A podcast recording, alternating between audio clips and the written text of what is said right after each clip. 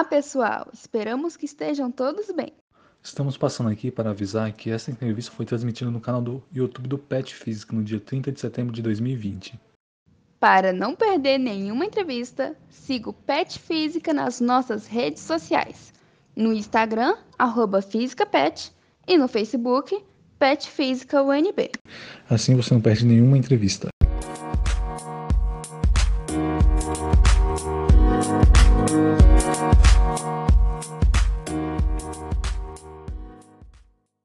Olá pessoal, boa tarde. Esperamos que todos estejam bem. É com muito prazer que anunciamos que o próximo entrevistado pelo PET Física UNB será o professor Dr. Geolândio Francisco Félix, é um professor do Instituto de Física.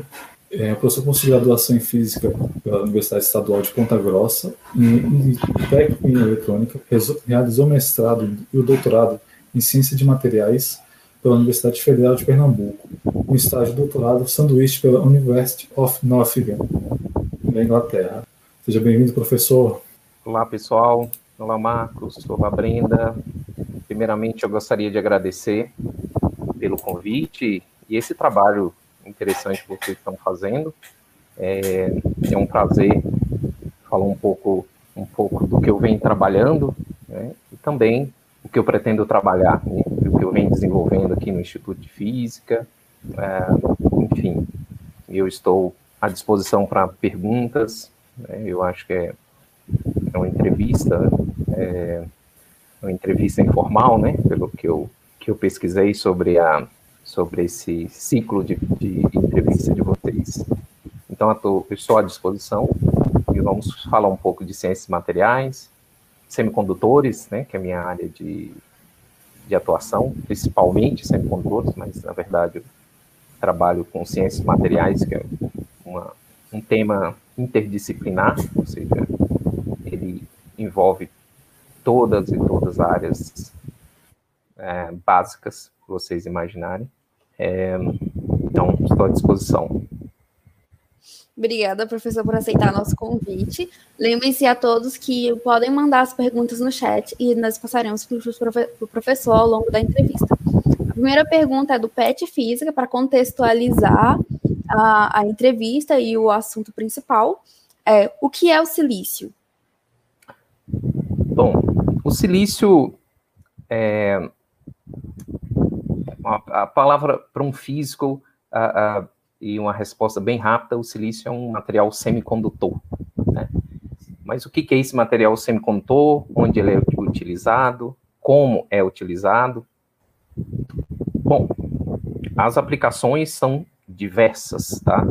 Mas vamos para a área de semicondutividade mesmo. Né? Então, uh, sem o silício, por exemplo, nós não, estaríamos aqui. Tá? É, nós não, estar, não, não teríamos chegado, por exemplo, no process, nos processadores que é, chegamos atualmente, tá? Com tecnologia de 5 nanômetros, já indo para 3 nanômetros, coisa que era inimaginável há, há, há 10, 15 anos atrás, então, coisa bem mais recente. Então, mas vou falar um pouco da propriedade, como muitos físicos vão é, nos ouvir, vamos falar um pouco da, do silício, vamos, vamos, aprofundar o silício, por que o silício é utilizado em todos os computadores, todos os celulares, televisões, é, enfim, todos os produtos tecnológicos têm lá um processador de silício, ou, no mínimo, uma memória, baseada em silício. O silício tem uma propriedade que é extremamente, bom, além da, da, da abundância, tá? O silício é bastante abundante. Então, além dessa abundância, ele tem algumas propriedades que torna que o torna é, é, é, é, possível essas aplicações, né? A primeira é o óxido.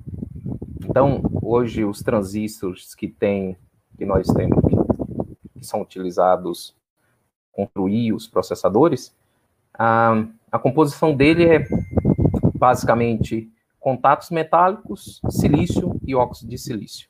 Tá? Então, a, o material básico do, de cada processador, de cada unidade do processador, que é o transistor, tem essas, esses materiais. Tá?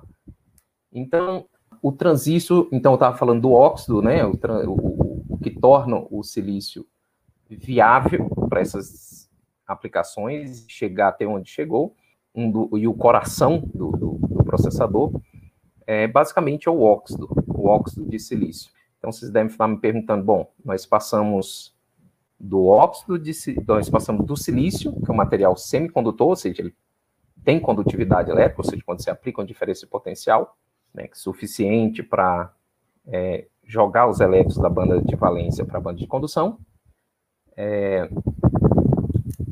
e, passamos a falar de óxido. O óxido de silício é extremamente isolante, ele é um dielétrico, e ele é extremamente importante, da mesma, ou seja, nós temos dois extremos, né, o isolante e o silício, que é semicondutor. Né? Então, temos o material que conduz eletricidade e o que não conduz eletricidade na composição do transistor. Aí vocês devem me perguntar, bom, eu ainda não entendi onde você quer chegar. Bom, um dos materiais semicondutores extremamente interessantes do ponto de vista de aplicações tecnológicas, por ele ter um gap direto, depois eu vou falar um pouco desse gap direto, é o acenete de galho. Entretanto, o acenete de galho, apesar dele ter algumas características é, superiores ao, ao, ao silício, né? eu falei do gap, mas tem também a, a, a velocidade deriva dos elétrons, é, que é maior do que o do silício, ele não tem, esse, não tem essa facilidade de criar esse óxido e criar um óxido de alta qualidade. Ou seja, um óxido, por exemplo, não existe um óxido de acenete de galho, né? ou seja, não existe um óxido como o silício, que é o óxido de silício. E como se cria o óxido de silício? Existem diversas formas de, de se criar o óxido de, de, de, silício. Eu falo criar, mas na verdade o, termo correto é crescer, depositar, na maioria das vezes. Você pode depositar o óxido de silício também. Mas o, se você tem um wafer de silício, você consegue, em, em, em temperaturas pré-determinadas, em fluxo de oxigênio é, pré-determinado, você consegue crescer um óxido sobre o silício, ou seja, eu não preciso depositar, eu só jogo o oxigênio, em uma dada temperatura eu consigo crescer um óxido de silício de alta qualidade. E aí daqui a pouco eu vou falar um porquê esse óxido, qual a importância desse óxido de silício, tá? Então o primeiro ponto é isso, a facilidade de crescer esse óxido com a propriedade elétrica extremamente boa. E os, então, é, é a facilidade de, de crescer esse óxido e a qualidade desse óxido. Né? Então, são duas características importantes para física de dispositivos semicondutores. Tá? Então, vamos falar da estrutura, é, da estrutura do silício, quer dizer, da estrutura do, do, do transistor. Né? Então, um transistor, eu poderia aqui pegar um rascunhar aqui, mas eu, eu vou procurar aqui na internet um, uma estrutura para eu explicar o que eu quero dizer. Mas a, a estrutura do transistor, que é um metal óxido semicondutor, aqui aparece somente a, os transistores já encapsulados, mas é, a estrutura do transistor é composta de uma fonte e, dreno, e um dreno, né? separados por um, por um canal. Né? E sobre esse canal, é, abaixo desse canal, tem uma camada de óxido. Então, como que o, o transistor funciona? O transistor funciona, basicamente, você aplica uma tensão entre, na base do silício, né, uh, daqui a pouco eu vou procurar uma figura que fica melhor, eu vou compartilhar a tela aqui, é, eu deveria ter pensado nisso antes, perdão. É, mas a estrutura do silício você injeta um, você aplica um, uma diferença potencial é, no gate, né, na porta do silício, de tal forma que você controla a altura de barreira desse óxido.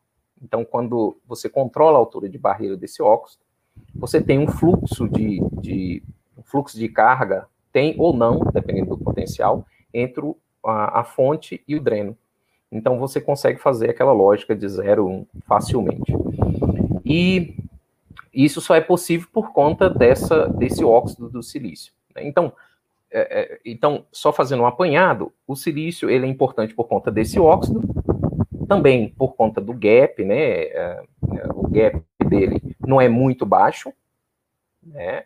Ou seja, não é um gap, por exemplo, como o germânio, que o gap é em torno de 0,6 electronvolts, e também não é muito alto, como, por exemplo, o carbeto de silício, que é um material muito utilizado, é um material utilizado em eletrônica de potência, que é em torno de 3 eletronvolts. Então ele tem um gap ali intermediário, apesar de ter um ponto, uh, um ponto que, é, que faz dele é, impossível aplicações, por exemplo, na área de, por exemplo, LEDs, né? Você não vai ver é, o silício sendo aplicada, aplicado é, é, para fabricação de LEDs, tá? Justamente por conta da característica do gap, é, enfim, da característica da propriedade elétrica mesmo do silício. Então, o silício é importante por conta desses vários fatores e não existe até hoje nenhum material que é fabricado artificialmente em larga escala com tão alta qualidade quanto ao silício. Então, esse é um outro é um outro uh, ponto importante do silício, que, que sobressai dos outros materiais.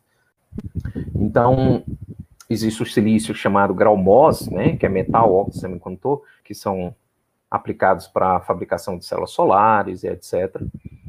E então, o apanhado geral que eu quero fazer é que o silício é importante e supera uh, os outros materiais, e por isso que não existe outros materiais utilizados para fabricar processadores, né, por conta dessas características, né, primeiro a facilidade de crescer o óxido, depois a qualidade do óxido, a, o óxido de silício, é, a facilidade também de fabricação, né, ou seja, de você fazer o etching, que a gente chama em microeletrônica, que é para você fazer o transistor, você construir o transistor, vocês imaginarem, Hoje nós já estamos na casa dos 10 bilhões de transistores por circuito integrado. Então você imagine fabricar 10 bilhões automaticamente, claro, 10 bilhões de transistores em um circuito integrado que cabe né, perfeitamente na palma da sua mão, ou seja, muito menor que a palma da, da, da sua mão. Então, isso por conta dessa facilidade do silício, do óxido nativo, do óxido, do óxido que cresce nativo ou seja, isso pode induzir o crescimento do óxido em atmosfera controlada e fácil, e, e, esse, e essa indução é extremamente simples, tá? Enfim, é, é, enfim, eu acho que eu, eu não sei se ficou claro para vocês é, essa, essa ideia do, do, do silício, a importância do silício, a importância no nosso dia a dia do silício, e, e eu estou focando simplesmente em um transistor, nos processadores, mas tem infinitas outras aplicações, tá? Em ciências, se a gente pegar as ciências materiais e, e for voltar para o silício, tem infinitas outras aplicações. Eu dei o exemplo da, da célula solar, mas existe, existem outras, outras aplicações é, do silício, além da microeletrônica. Eu estou puxando um pouco o, puxando um pouco para a minha área, que é microeletrônica, mas tem várias outras aplicações do, do silício. Tá? Sim, eu vejo que é uma substância bem ímpar, assim, com características bem exclusivas que isso. poucos materiais têm.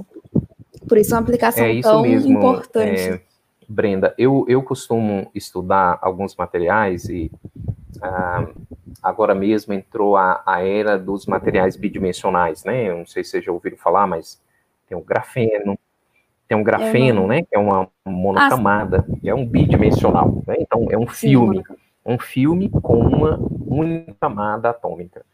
É, e tem os materiais que são chamados de calcogenetos e materiais de transição, que também são materiais bidimensionais. Por quê?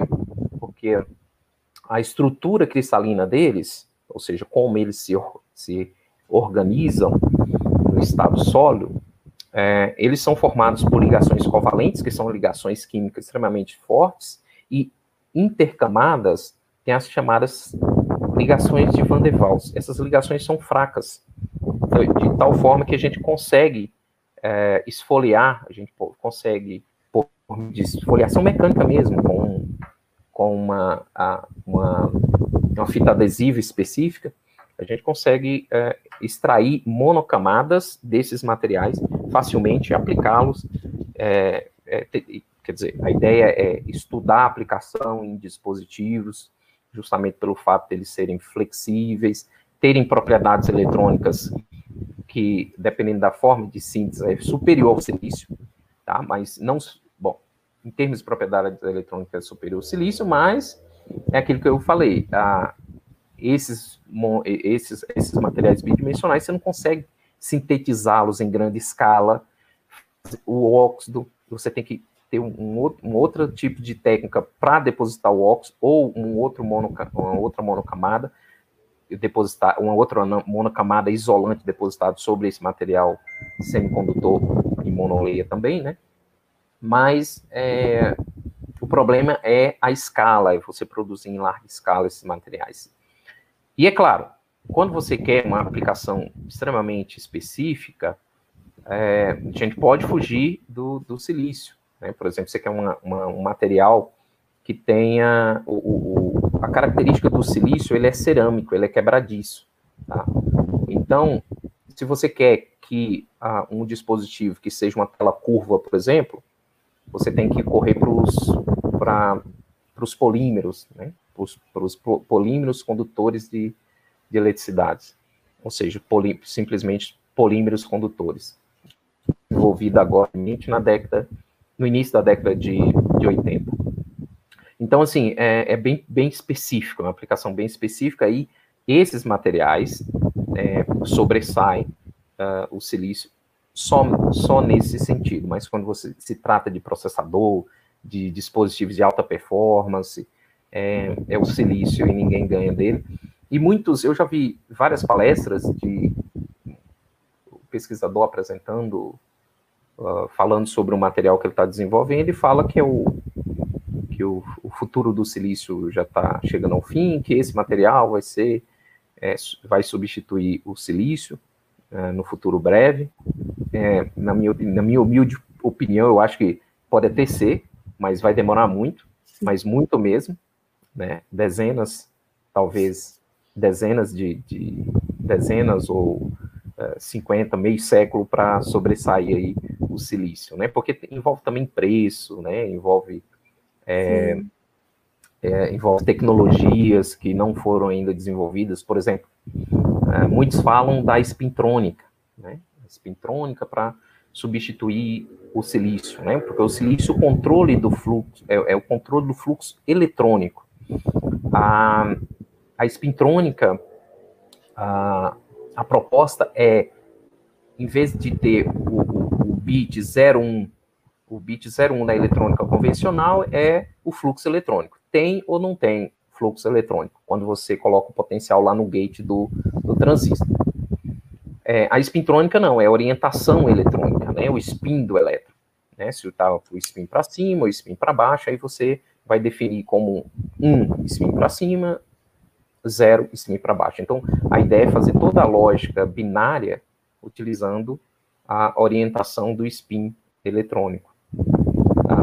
Então, então existem essas, essas diversas uh, tecnologias que propõem justamente substituir o silício. Mas está muito... É...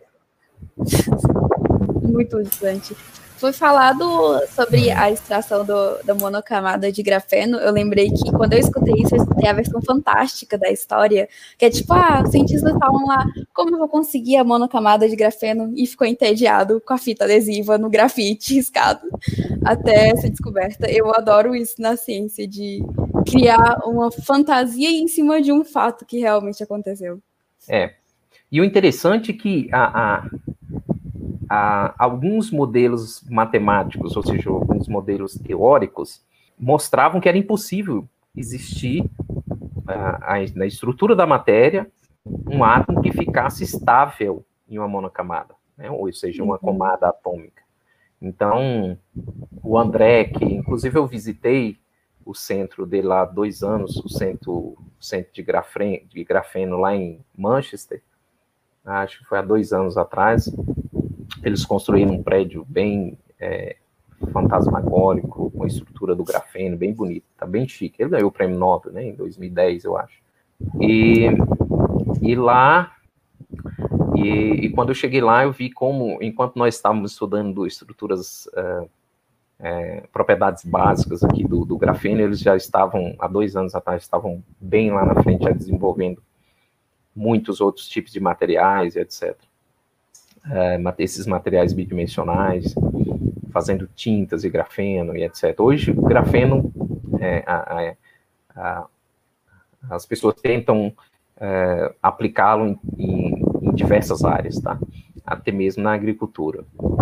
Mas é, é bem interessante. E para você ver que o interessante da física, é, o que eu acho fantástico a física é a simplicidade, né? Ou seja, uh, uma pessoa, um pesquisador, pegar uma fita adesiva, esfoliar o material, né, colocar sobre uma superfície, ir no microscópio eletrônico, né, ir no microscópio de força atômica, ir na espectroscopia e provar, olha, olha como é que é simples, né? Você tem uma fita, um durex, né? Vou falar assim, que é o que nós conhecemos.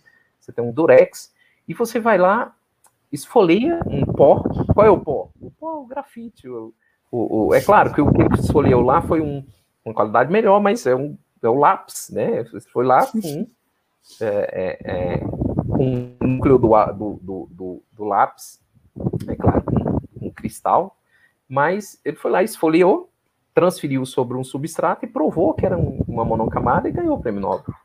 Né? Então, é, é, o fascinante da, da, da, física é isso, né? Aí você vem lá para coisa mais extrema, né? O Einstein. O Einstein falou, não, simplesmente a velocidade da, da, da luz é constante, independente do referencial. Pronto, resolveu todos os problemas. É claro, tem toda uma matemática por trás para mostrar, ele mostrou isso, né, a genialidade dele, mas a física é, é simples, né? Aí você vai lá para a supercondutividade, é, a explicação da, da, da, supercondutividade. Veja que eu estou saindo lá do, do silício semicondutor, estou indo lá para o supercondutor. Para você explicar a condução nesses materiais supercondutores, por que, que eles não geram calor, por que, que eles, quando os elétrons estão propagando na sua estrutura, ele não aquece, ou seja, não tem o efeito Joule. Aí o Barden Cooper e o outro colega dele, uh, que é a teoria BCS, uh, uh, que são as iniciais do, dos nomes dos, dos pesquisadores que ganharam o prêmio Nobel, estou falando só do prêmio Nobel, né? Eles disseram simplesmente, ó, os elétrons andam em pares. Pronto, resolveu tudo. É claro que quando você vai abrir as contas da teoria BCS, né, você arranca os cabelos da cabeça, né, que é muita conta mesmo. Mas a, a física, a simplicidade da explicação da física, veja, o que, o que é difícil na física, às vezes eu até falo nas minhas aulas, que às vezes o aluno apanha na matemática, e quando vai ver a uhum. física por trás é bem simples, né? Primeira lei de Newton, então, segunda lei de Newton, né? Força igual a massa vezes aceleração. Mas aí quando você vai para manipular as equações, entender o que o enunciado está falando, aí tem um português, né? Você tem que interpretar a, a, aquela pergunta. Então, é, o que eu acho fascinante na física, e, e, e veja, eu não queria fazer física, e por isso que eu fiquei na física e estou até hoje, essa simplicidade, sabe, de, de como as coisas são explicadas, como, as coisas são desenvolvidas né, na, a, e, com, e, e, na evolução tecnológica que nós chegamos hoje, né? apesar de nós conhecermos simplesmente é, é pouco, pouco, pouco, menos de, de, de, de, 9, de 10% da, de toda a matéria que existe, né? de todo o universo. Então, nós ainda temos que dar muita abraçada aí ainda, né?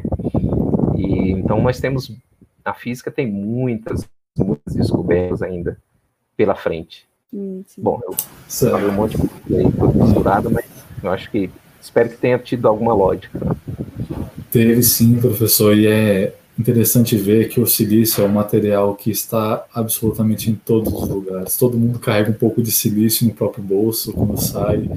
Então, e como o senhor falou de outros materiais, já puxa um gancho para a nossa próxima pergunta do PET Física, que é o que é ciência de materiais? O que ela estuda e quais dificuldades relacionadas? Quais as principais aplicações?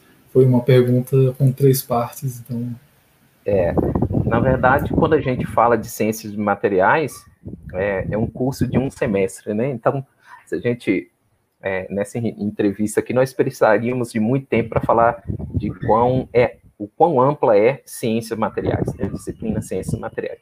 Primeiro que todas as engenharias existe a disciplina de ciências de materiais. Talvez não tenha o nome ciência de materiais, a disciplina especificamente de ciências materiais, mas o conteúdo é ciências materiais, ou seja, se estuda estrutura do solo, se estuda propriedades elétricas da matéria, propriedades, você estuda o semicondutor, o material é, metálico, ou seja, condutor de eletricidade, você estuda o material supercondutor, você estuda é, propriedades mecânicas da matéria, então você é, é, todas as engenharias elas é, né, é, necessariamente não, como eu falei, não tem, talvez não tenha o nome ciências materiais, mas de alguma forma estuda a ciência, a ciência de materiais. Mas o que que é uh, o que é ciência de materiais? Uh, é uma pergunta bastante bastante ampla, mas eu vou tentar dar a minha opinião, tá? Então, como vocês disseram no início da, da, da entrevista, eu, eu sou físico, né, é, e também sou tecnólogo, né, ah, técnico também, você falou que eu tinha técnico em eletrônico, mas é, é, tenho um técnico e o tecnólogo é um curso superior. Então, minha formação básica é física, e aí eu fui para ciência de materiais porque é, porque é uma área é, extremamente ampla, tá? Eu continuei na física, tá? Mesmo estudando ciências materiais. Então, é, o que, que, é o que, que é ciência materiais? Eu acho que eu comentei rapidamente em algum ponto dessa entrevista que ciências materiais é uma disciplina interdisciplinar. É uma disciplina que ela, ela caminha para todos os campos das, das exatas, né, da engenharia química, é, física, geologia, tem muitas ciências materiais de geologia, é, inclusive eu tenho algumas, ah, algumas, alguns trabalhos na área de geologia, apesar de não conhecer muita coisa sobre rocha. Então você vai lá para engenharia mecânica, tá? A engenharia mecânica, bom, eu vou falar bem específico, mas assim, tô, quando eu falo de engenharia mecânica, a gente pensa, a gente pensa em mecânica, alguma coisa relacionada a aço, né? Principalmente aço, materiais cerâmicos, tá?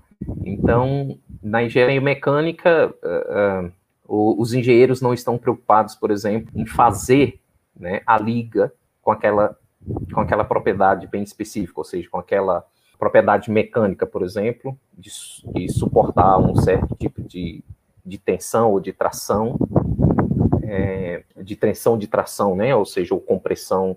É, eles estão interessados em saber qual é o material que pode ser, que suporta aquele tipo de tensão, né, aquele de compressão. O cientista de materiais está interessado em, em, fabricar o material, ou seja, desenvolver aquele material para suportar a, aquela compressão, né, ou seja, peça que vai ser fabricada para fazer um eixo mecânico de um carro que ele está sendo desenvolvido.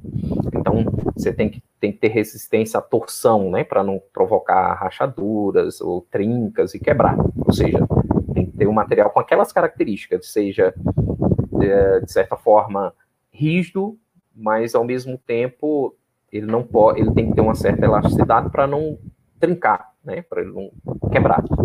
Então, então ciências materiais é isso. Então, eu, eu dei o exemplo aqui da engenharia mecânica, mas podemos ir para engenharia civil. O que, que o, o cientista faz na engenharia civil? Ah, ah, veja, eu estou dando um exemplo bem simples de cada engenharia, né, para vocês terem uma noção de como o ciências materiais caminha to, em todas a, as áreas. Na, na engenharia uh, civil, temos o que nós chamamos uh, de compósito.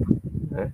A gente tenta fazer um compósito de um material para fazer um tipo de concreto específico para suportar um certo tipo de, de ambiente, por exemplo, um ambiente corrosivo, um ambiente que está suscetível a muita maresia, muito sal e etc. Então, o cientista de materiais ele, ele estuda esse, esse tipo de compósito para aplicar para o engenheiro civil aplicar naquele tipo específico de construção, de obra, para resistir àqueles fatores adversos. Então, o cientista de materiais ele, e a ciência de materiais, ele faz esse tipo de estudo, né, de trabalho. Aí a gente vem para física. Né? Física, quando a gente fala de ciências materiais, ah, vocês vão estudar lá em física de estado sólido, ah, o que nós estudamos, o, o que o engenheiro de, de ciências materiais estuda, de uma forma mais branda em termos de matemática. Então, em geral, em ciências materiais, a gente estuda um livro do autor chamado Callister. Então, se vocês abrirem o Callister, quando vocês vão estudar, por exemplo, propriedade elétrica, vai ter lá somente a lei de Ohm, um pouquinho mais, algo um pouquinho mais, tá?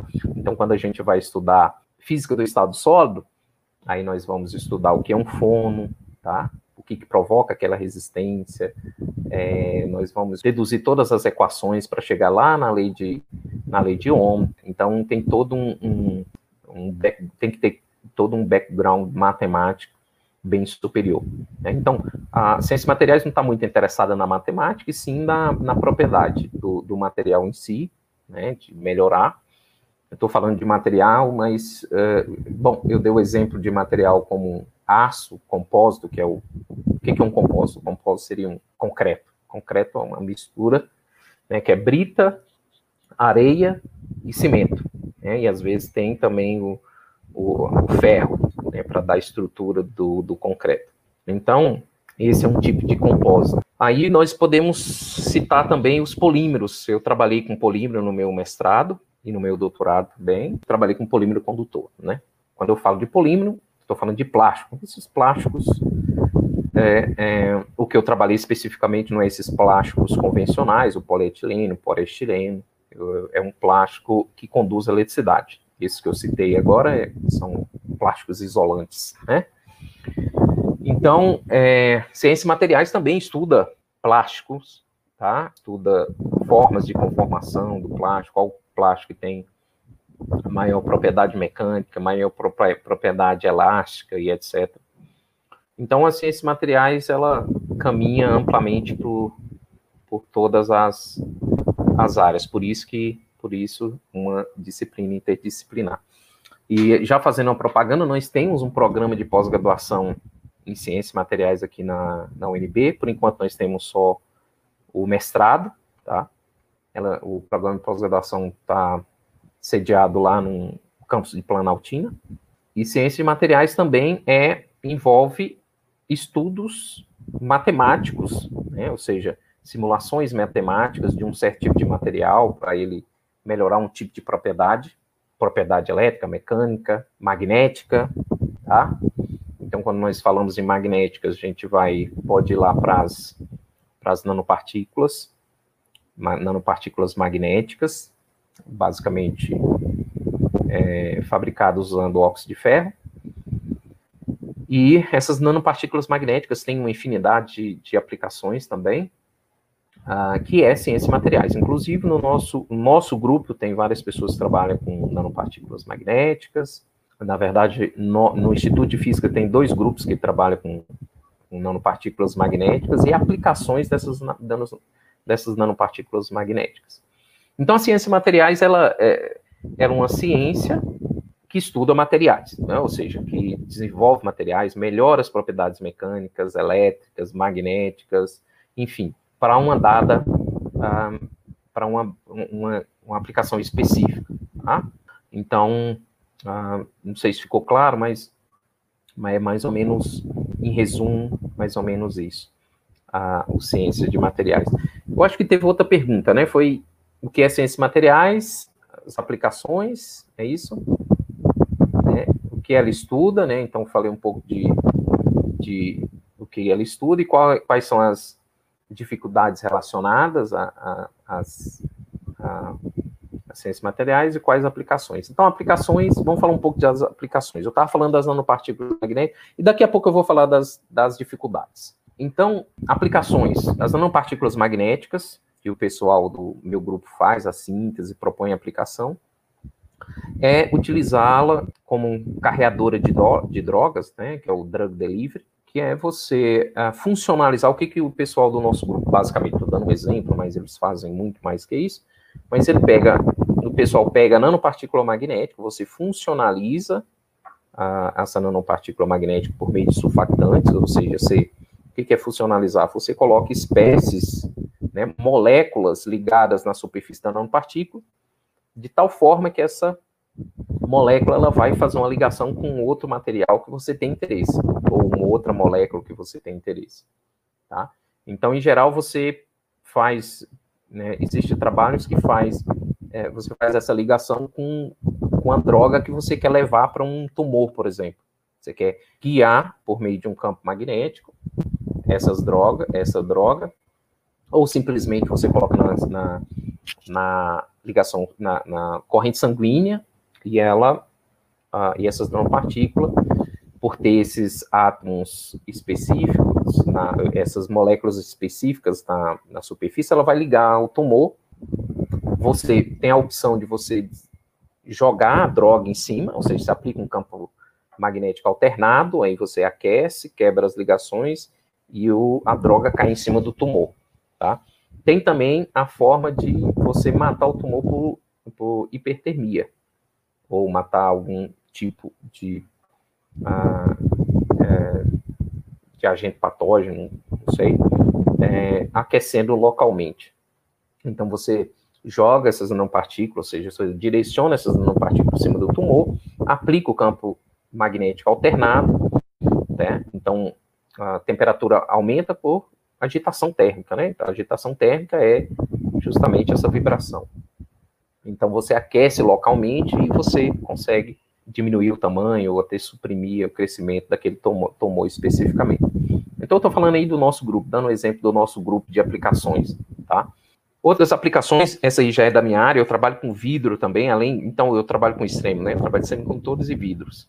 Então meus últimos trabalhos agora é, é, eu tenho desenvolvido em colaboração com um colega chamado Ricardo, lá do Paraná, é, onde é, o Ricardo ele o Ricardo ele sintetiza o vidro e eu faço, em geral, faço a pesquisa básica em termos de propriedades, propriedades óticas, estruturais, tá? Que é utilizando basicamente raio-x, rama, é, microscopia eletrônica de varredura. Então essa parte eu fico com essa parte aqui, eu sou responsável por essa parte no estudo de vidros. Então, o que, que nós fazemos com vidro? O vidro, quando eu falo de vidro, você já deve ter imaginado várias aplicações de vidro, né? Por exemplo, minha mesa aqui, é, minha mesa, inclusive, aqui, não dá para vocês verem, mas é de vidro. É, as janelas são de vidro. É, a tela do nosso relógio é de vidro. Então, hoje, o que você imaginar aqui? Basicamente, é, 80% que você imaginar tem vidro, né? Envolve vidro, né? Até a cozinha. Você vai na cozinha, cozinhar alguma coisa, tem vidro. A nossa aplicação, a nossa proposta não é essa aplicação. Aplicação em vidro, em vidro convencional, o vidro transparente. Nossa aplicação é mais é, é, é a gente faz o processo. A gente não, na verdade, quem coloca a mão na massa é o Ricardo lá do Paraná. Mas é, a ideia é você dopar esse, esse vidro o que, que é dopar? É você colocar um, um átomo que não faz parte da estrutura do vidro. Você vai colocar um átomo que não é necessário para fazer o vidro, basicamente assim, explicando de forma leiga. Então, o que, que você muda quando você coloca esse átomo dentro da estrutura do vidro? Você pode mudar a cor, você pode dar uma característica magnética ao vidro, você pode, por exemplo, nós fazemos, eu acho que eu tenho alguma, alguma palestra aqui, que dá para mostrar. Acho que uma palestra aqui do Rio Grande do Sul. Deixa eu compartilhar aqui minha tela com vocês. Na hora de compartilhar. Você queria só o aplicativo? É, eu ia falar que tinha como escolher só o aplicativo ou a tela inteira. É, mas. É, então, o que nós fazemos com vidro, por exemplo, aqui nesse slide, nesse slide aqui, ó, se vocês observarem, é, sobre a superfície desse vidro tem nanopartículas. Essas nanopartículas são de prata. Então, o que nós fazemos é estudar essas, é, propor aplicações dessas nanopartículas. Por exemplo, existe uma técnica que nós usamos no nosso laboratório, que é a, o RAMA. O RAMA é uma técnica que não é muito sensível, mas quando nós usamos esse tipo de substrato de vidro, então isso aqui é um pedaço de vidro, isso aqui é uma fibra de vidro, se vocês olharem, e na superfície da fibra de vidro, nós colocamos, nós crescemos essas nanopartículas, tá? E aí, quando eu coloco uma molécula que eu quero estudar aqui em cima desse substrato, né, com essas nanopartículas, eu consigo aumentar o sinal, eu consigo aumentar o sinal da, é, eu consigo aumentar o sinal desse rama, dessa técnica de espectroscopia que a gente usa para estudar materiais, certo?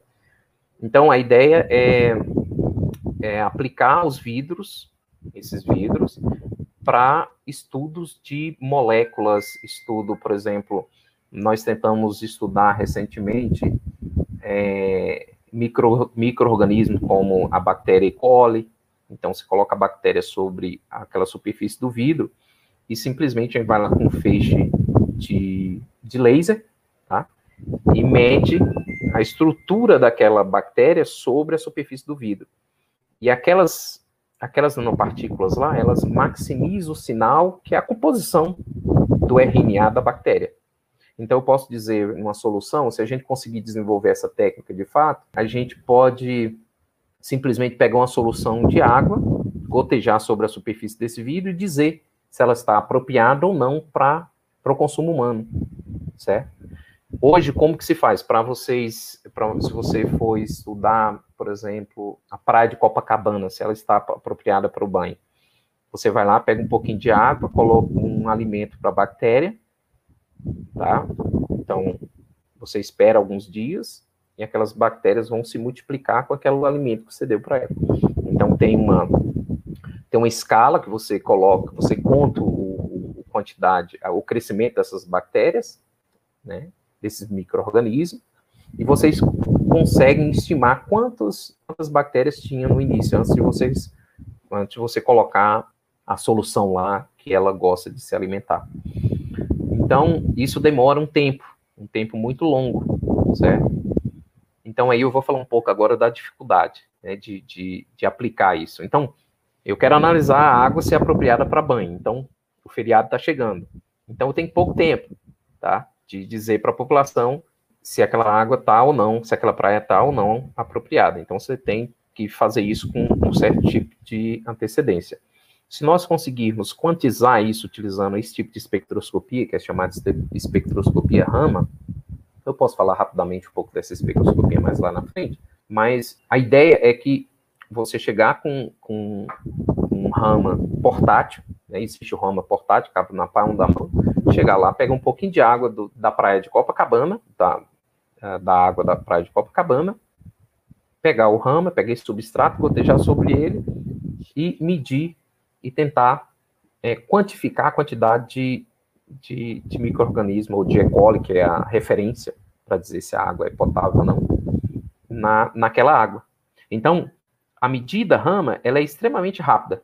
Então, é instantânea, basicamente instantânea, se você criar, por exemplo, um software para analisar aquele espectro e ver quantas bactérias tem naquela amostra de água. Então, você faz um cálculo e mostra e fala, ó, é, está apropriado ou não, porque não sei se vocês já viram, mas na conta de água vem lá a quantidade de, de micro-organismo que tem na água, o valor de referência, se está acima ou abaixo do valor de referência. Certo? Então, a ideia é a gente fazer isso com espectroscopia Raman. Mas aí vem o problema. Quais são os problemas? A bactéria, ela é grande, quando grande em relação ao, ao spot, ou seja, o tamanho do laser que eu estou usando para monitorar. E é claro que isso aí poderia ser resolvido usar um, um macro rama, né, em vez de ser um micro rama, mas tem também a, a intensidade do sinal. A intensidade do sinal é muito baixa e também tem outras sujeiras que tem sinal também. Então vai confundir com o sinal característico do RNA da bactéria. Então esses são os problemas nesse caso específico. O caso específico do vidro, quando a gente cresce esses, esse vidro, é, nós, nós usamos temperaturas, usamos controle de fluxo de gás, etc., para crescer esses vidros. Então, existe o problema de, da síntese desse, desse vidro, que é, para eu crescer aquelas nanopartículas, eu uso hidrogênio. O hidrogênio ele é extremamente volátil, né? ou seja, ele explode mesmo se entrar em contato com o meio ambiente. Então, tem que ser fornos bem específicos para crescer aquelas nanopartículas, para você controlar o, o, as nanopartículas. É, tem também a, a, o problema de você uniformizar o tamanho da nanopartícula, então, a, quando você cresce aquelas nanopartículas, tem, elas crescem de diferentes tamanhos. Em vez de ter uma, uma partícula com um tamanho, com um diâmetro, eu vou ter partículas com diâmetro de 5 nanômetros, partículas com diâmetro de 80 nanômetros, outra de 200, enfim, isso aí atrapalha um pouco a análise também. Mas isso que é ciências materiais, é você estudar, continuar estudando, até você conseguir acertar a mão, que é uma cozinha. Ciências materiais, nisso, em síntese de vidro, síntese de nanopartícula, é como se fosse uma cozinha mesmo. Sua mãe pode dizer aí para você, por exemplo, como fazer um bolo. Você vai lá e faz, o bolo achata no fundo da, da panela, você não consegue fazer o bolo igual a da sua mãe. Então, tem que ter o tru, truquezinho, tem que ter o pulo do gato lá que sua mãe esqueceu de falar para você e você não seguiu.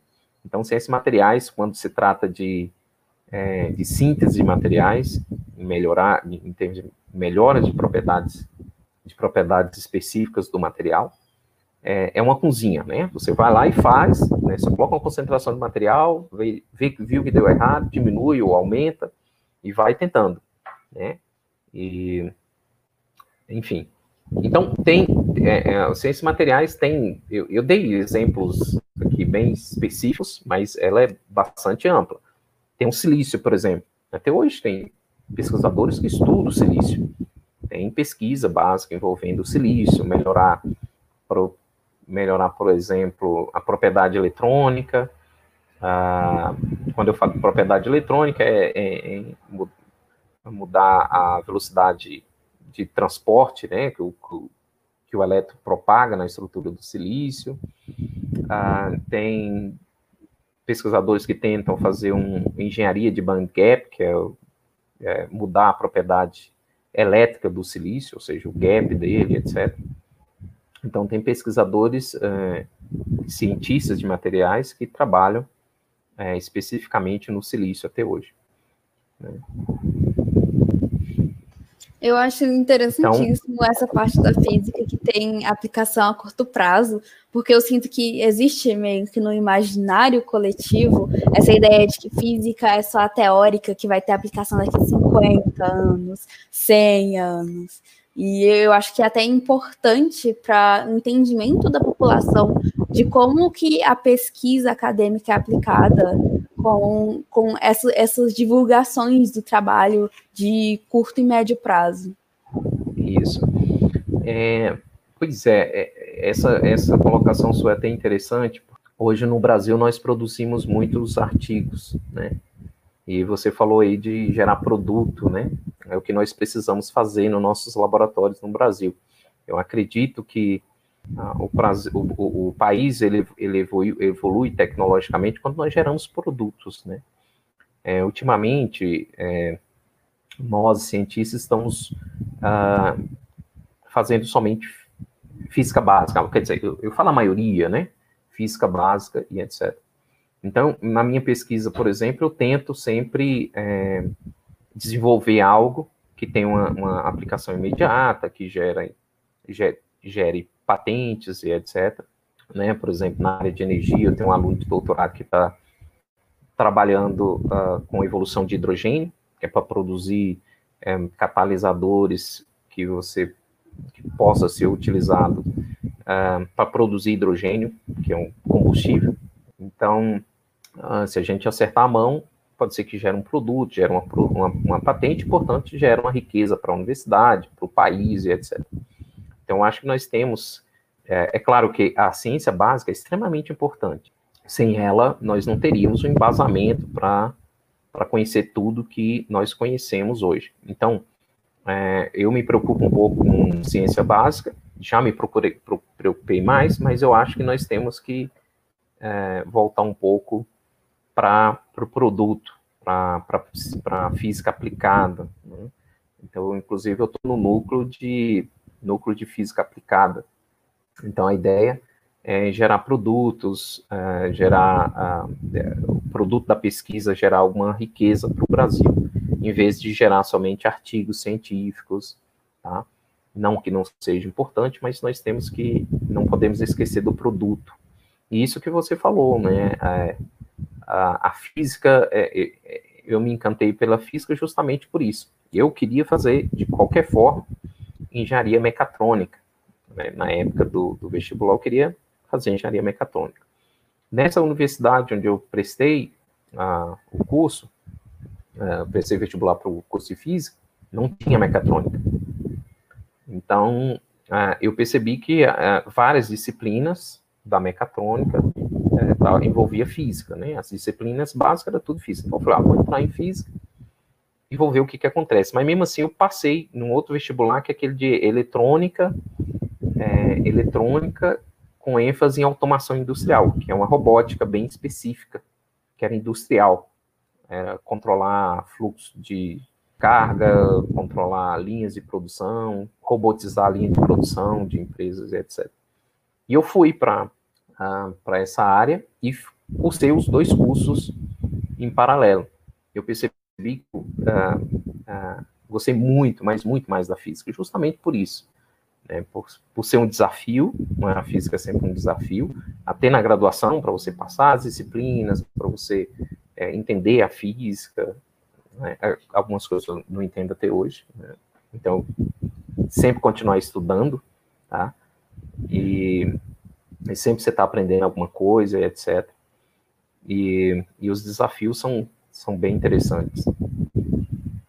Então. Sim, sim.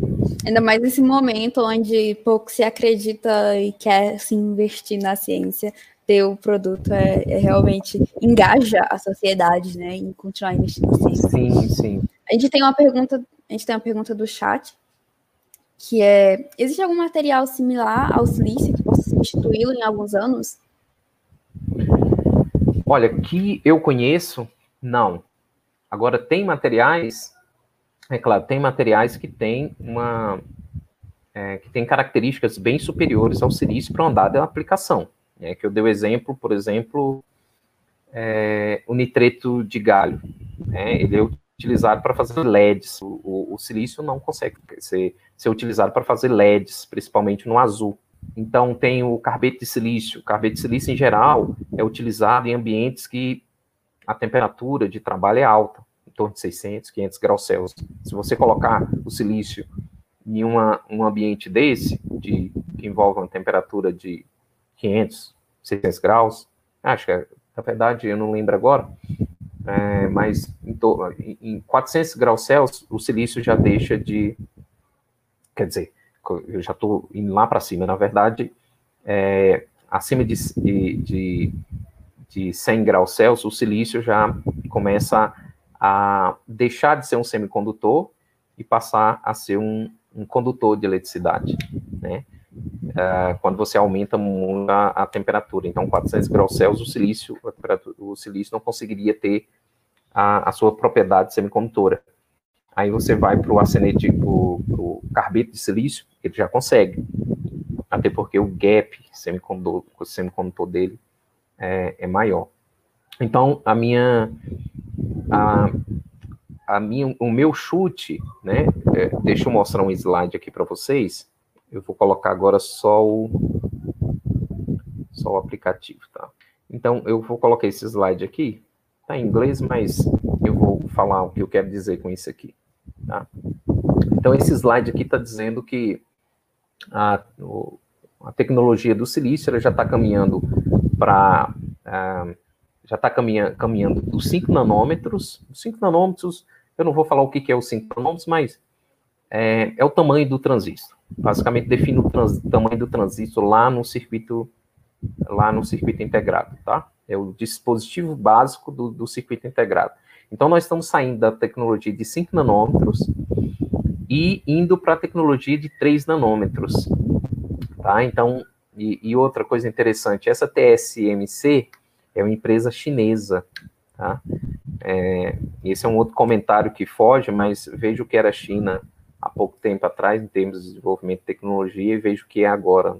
Então, é, essa, te, essa empresa, ela já está trabalhando, já está desenvolvendo essas, essas uh, em, em, produção em linha, né, em linha de produção, essas, esses transistores de 5 nanômetros, e deve estar disponível agora, né, é, não sei, essa matéria aqui foi um pouco antes da, da pandemia, mas é, esse artigo que eu peguei esses resultados, esses dados, mas eu acho que já está aí a, essa tecnologia de 5 nanômetros, e olha o que interessante, né? Você, essa tecnologia de 5 nanômetros, você saiu de 7 nanômetros e, e, e foi para 5 nanômetros, e você teve um ganho.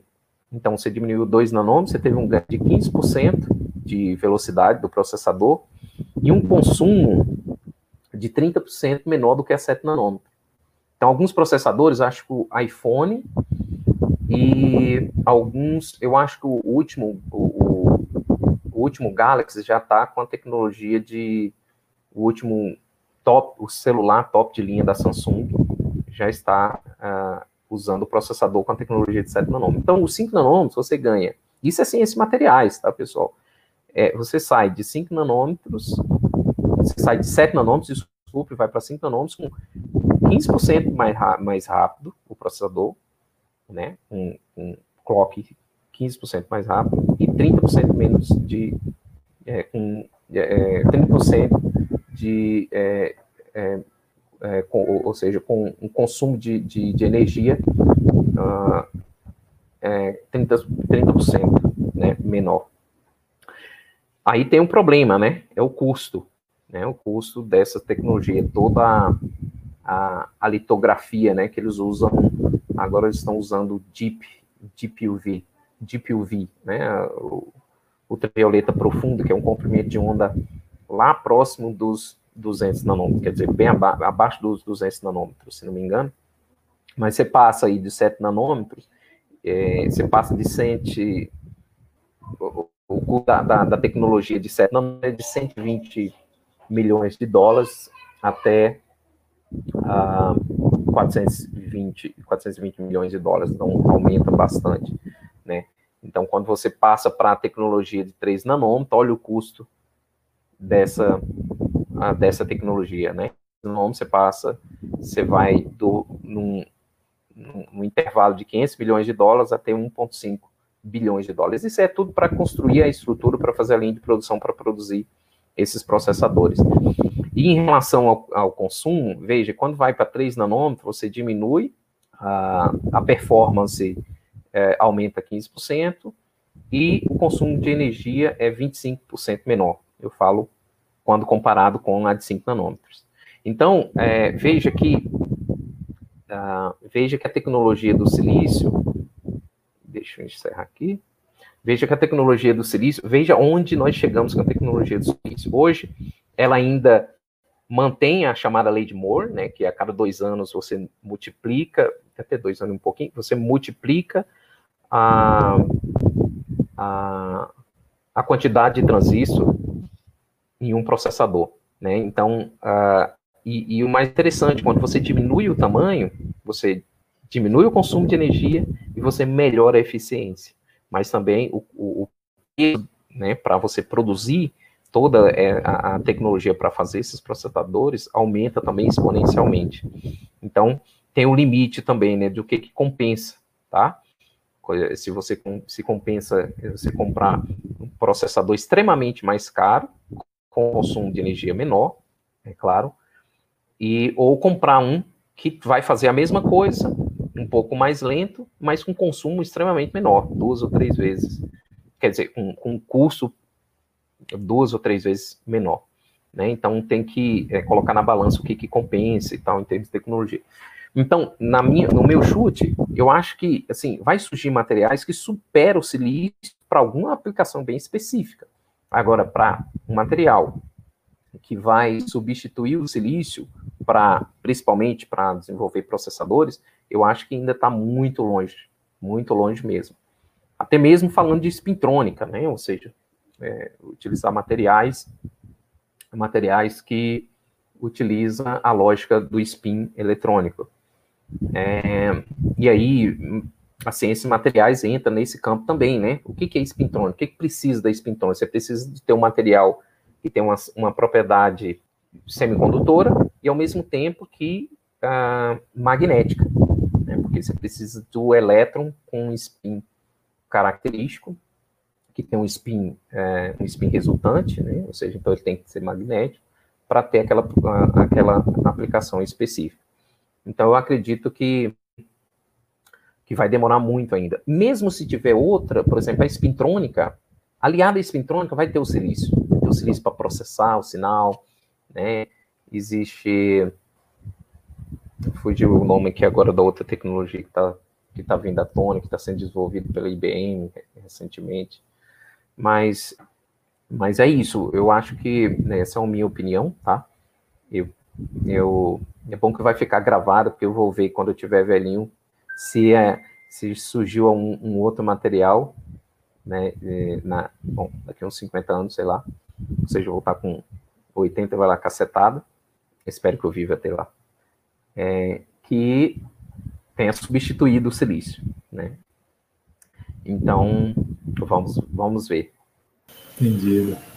É interessante ver essas aplicações do silício, porque é um material bem abundante. E com isso vem uma outra pergunta do chat. É, por que o silício não carbono? Já que eles têm propriedades semelhantes e são da mesma família é, na tabela ótima periódica. pergunta. O, o grafeno, é, ele é um material composto de carbono. Né? Então, é, ele cai, é, essa, essa pergunta ela cai lá no início da, da, da palestra, porque é, o silício sobressai todos os outros semicondutores. Por exemplo, eu estudei um semicondutor que é extremamente interessante no meu mestrado, que é o óxido de zinco. O óxido de zinco ele tem um material, ele é um material de gap direto, ele tem um gap largo, é, ele é transparente, enfim, ele tem, um, ele tem uma, uma velocidade eletrônica, né, uma velocidade de transporte eletrônico extremamente alta, enfim, tem várias propriedades extremamente interessantes. O problema do óxido de zinco é que a gente não consegue controlar a pureza e a dopagem dele. Mas, é, um, mas para eu fazer um, um, um transistor de óxido de zinco, que é esse material que eu estudei, é, eu preciso do óxido, né, para construir os, os, um transistor igual aquele que tem no processador, é claro. Que existe o, o, o existe o, o, transistor que é o metal óxido semicondutor e tem um outro que é que usa somente semicondutor, que é o chamado transistor bipolar, né? NPN e PNP, né? Os N's e o P aí é, são os elétrons dopados com elétrons, o semicondutor dopado com elétron e buracos, né? Ou seja, buracos são é, materiais que têm condutividade controladas por cargas positivas em vez de elétrons, tá? Então, é, para fazer esses, esses, é, esses transistores MOSFET, né, que é chamados MOSFETs, eu preciso do óxido. E o óxido, né, eu, na linha de produção do, do, do para construir lá o, o, o transistor é, de silício, eu consigo crescer o óxido, um óxido de, de, com a constante elétrica extremamente boa. Quando eu falo de constante elétrica, você pensa em condutividade, tá, pessoal? É, é, é, claro, tem que ter outras propriedades, mas pensa em condutividade. Ele é isolante, isolante elétrico e tem uma constante elétrica bem específica, é, para não deixar que os elétrons tunelem, ou seja, conduz eletricidade quando você aplica um potencial, né? Ou seja, um potencial abaixo daquele potencial que você muda a altura de barreira. É, então, o, o silício sobressai justamente, o ponto-chave do silício é o óxido, é a facilidade de crescer o óxido, é a qualidade do óxido que você consegue crescer, e com a espessura muito, muito fina, porque senão nós não chegaríamos na, nos, nos, bilhões de transistores no processador que nós temos hoje. Tá? Então, é, esse é o ponto, é, esse é o ponto essencial. Tá? Então, é, é, vocês podem imaginar também que a indústria semicondutor ela tem, ela tende sempre a, mi, a minimizar o custo. Né? Então, se você coloca um material, por exemplo, imagine que a gente vai utilizar um arsenete de galho, poderia ser um forte substituto do silício. O arsenete de galho tem um gap de 1.4 eletronvolts. Para algumas aplicações, só utiliza-se o, o arsenete de galho, tá? para LEDs, etc., porque tem um gap direto. E o de galho ele tem um gap de 1.4 eletronvolts, enquanto o silício tem 1.1 eletronvolts. E existe trabalhos, eu até tem um trabalho com arsenete de galho, que a gente tenta, tem um aluno de iniciação científica, o Raul, que está estudando dopagem, né, de dopagem de arsenete de galho com bismuto para diminuir o gap do, fazer engenharia de gap do, do, do arsenete de galho. Então, um arsenete de galho seria uma possível uma possível, uh, um possível substituto, mas uh, não chega nem perto por conta desse óxido. Aí você teria que ter uma outra técnica, em vez de você crescer utilizando uma, um simples vapor de, de óxido, de, um simples fluxo de, de oxigênio em uma dada temperatura, você cresce o óxido de silício facilmente sobre o silício. O acenete de galho, eu tenho que utilizar MBE, são técnicas extremamente caras e bem específicas, ou outras técnicas para crescer o óxido sobre o acenete de galho. Só que esse, esse, esse óxido que você cresce no acenete de galho para fazer lá o transistor, ele não chega nem perto da qualidade do óxido do, do silício, tá? Então, é, então é, sem medo de errar, eu diria que ainda não, não tem nenhum material em vista poderia substituir para essa aplicação, é claro, para essa aplicação específica que é o processador, tá? Outras aplicações é, tem-se, tem outros materiais que, outras materiais, outras tecnologias que substituem facilmente o silício. Por exemplo, ah, e que não dependa do preço, não, não, que, que você não está se importando com preço. Por exemplo, é, células solares para satélites, deve ser células solares de alta eficiência, tá? Ou seja, o que é uma célula solar de alta eficiência? eficiência? Você, uh, uh, o Sol, né, os fótons que chegam do Sol na superfície daquela, daquela célula solar, ela é eles são absorvidos com mais eficiência do que, muito mais eficiência do que o silício. Então, é, o silício que está, estão instalados nas casas, nas nossas casas, silício convencional, essas células solares que a gente compra lá da China, eles têm uma eficiência de 15%, enquanto esses, uh, esses, essas células solares que são fabricadas para é, para satélites são, são células solares chamadas de multijunções ou células solares tandem. Então, usa vários filmes de materiais do, é, é, crescidos e dopados sobre, em, em, concentrações bem específicas, e isso é extremamente caro. Né? Então, mas o satélite não dá para a gente subir lá e trocar, né? Quando, melhor, quando diminuir a eficiência, ou, é, ou, né, ou simplesmente é, como nós fazemos, pega a chave de fenda, vai lá e troca a placa solar e coloca outro com facilidade, né?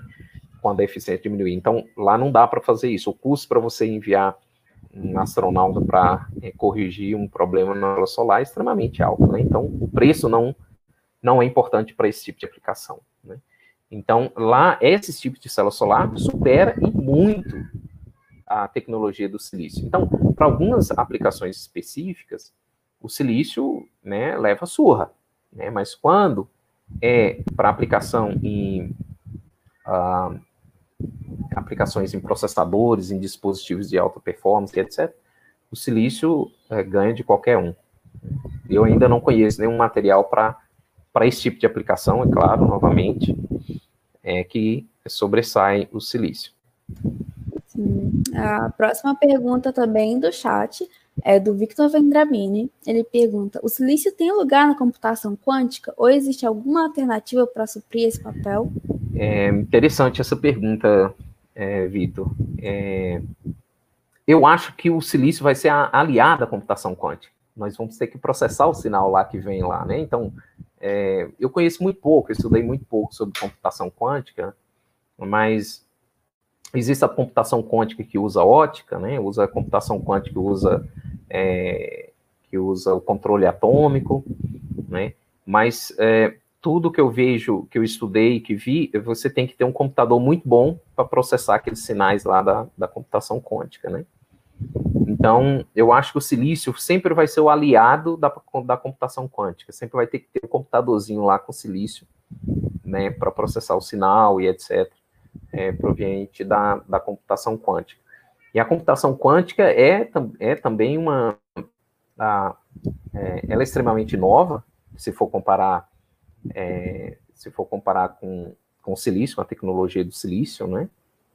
Ah, na época do boom da espintrônica, tá? Na, no início dos anos 2000, tinha muita gente estudando espintrônica também, e e, e, foi mais ou menos essa mesma pegada que está tendo da computação quântica, apesar de a, a possibilidade da computação quântica parece ser é, parece que está andando muito mais rápido do que a, a espintrônica, né, até onde eu tenho, eu tenho estudado, mas eu acho que o silício sempre vai ser aliado à computação quântica, né, e é, é, como que eu posso dizer, a, o setup da computação quântica não usa a, o silício, não usa a tecnologia do silício, né, mas para processamento de sinal, eu acho que vai ser muito mais barato você ter um aliado daquele, daquele computador, daquele computador quântico, né?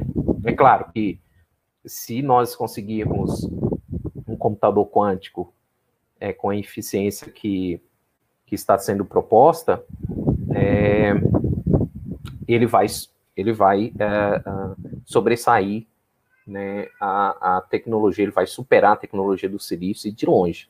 Né? mas eu acho que vai ser acessível a poucos. Tá? Eu acho que vai ser é, quando começou os computadores, por exemplo, poucos tinham um computador, né? Então lá no início da década de 90, tá? É, eu acho que vocês nem eram nascidos ainda, né? Eu estava nascendo. Poucos tinham acesso ao computador, apesar de existir o computador. Então, quando ela chegar lá na, na, na sua evolução no ápice e, e mostrar que é eficiente, quer dizer, eficiente já mostraram, né? é, mas, uh, mas ainda tem muita coisa para ser é, resolvida. Né? Ela não vai ser tão acessível quanto o silício. E dependendo da tecnologia que for desenvolvida, às vezes não usa materiais, não usa um material específico. Eu acredito que mesmo assim o silício ainda vai ainda vai é, vai caminhar paralelo a essa tecnologia por muito muitos anos, tá? Interessante. É, começar a juntar a parte do hardware com a própria computação quântica, as possíveis vislumbres do futuro que teremos. E agora, fugindo um pouco dessa parte computacional e partindo para a próxima pergunta do PET Física, que é: a física de materiais tem influência na medicina ou farmacologia? tem influência muito grande, né? Inclusive, é, é, metade dos pesquisadores produtivos do Instituto de Física trabalha exatamente nessa área, né? Que é, é to, na, eu acho que se não for todos, a maioria trabalha com o pessoal da biologia, inclusive, nessa nesses trabalhos desenvolver materiais para aplicação, é, aplicações na, na, na medicina, na biologia, que é aquela ideia da produção das, das nanopartículas. Então, eu dei o exemplo da, das nanopartículas, das nanopartículas magnéticas, você faz a funcionalização dessas nanopartículas magnéticas e propõe aplicações de tanto de, de hiper, hipertermia como drug delivery, né? Você desen, usar como desencadeador, é, carregador de drogas para um certo tipo de tumor. Mas existe uh, muitas outras, né? Por exemplo, implante, né? Implante usa uma liga metálica de titânio. esqueci agora qual é a composição é, do, da, da, liga metálica, mas é, é, é, é, um estudo de materiais, é um estudo de ciência materiais que tem que ter aquele tipo de. O, o titânio tem que estar por conta da sua biocompatibilidade, tá? É, por exemplo, o vidro que a gente desenvolve, que é os vidros é, borofosfatos, eles têm uma biocompatibilidade extremamente alta com, com o corpo humano, então esses vidros podem ser futuramente utilizados. É, tem grupos que estudam essa possibilidade de usar os vidros, um vidro para substituir um osso, por exemplo, com aquela mesma porosidade, com, aquele, com aquela característica do, do nosso osso. Né?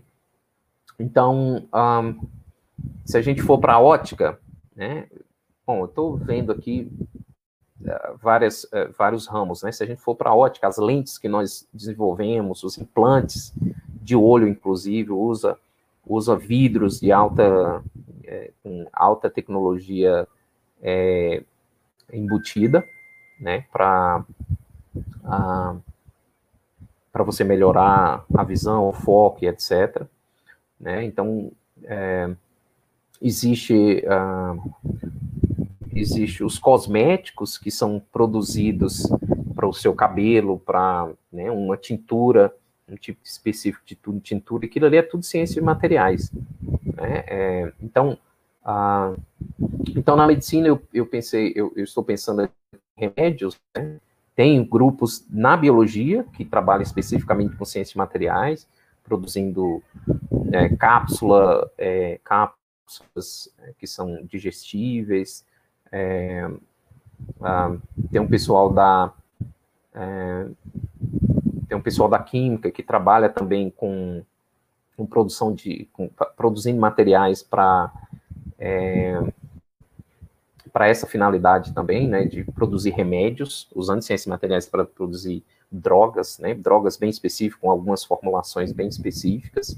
Então, a ciência materiais, ela uh, ela está em todos os, é, os ramos da ciência básica, sabe? E é fascinante isso. Né?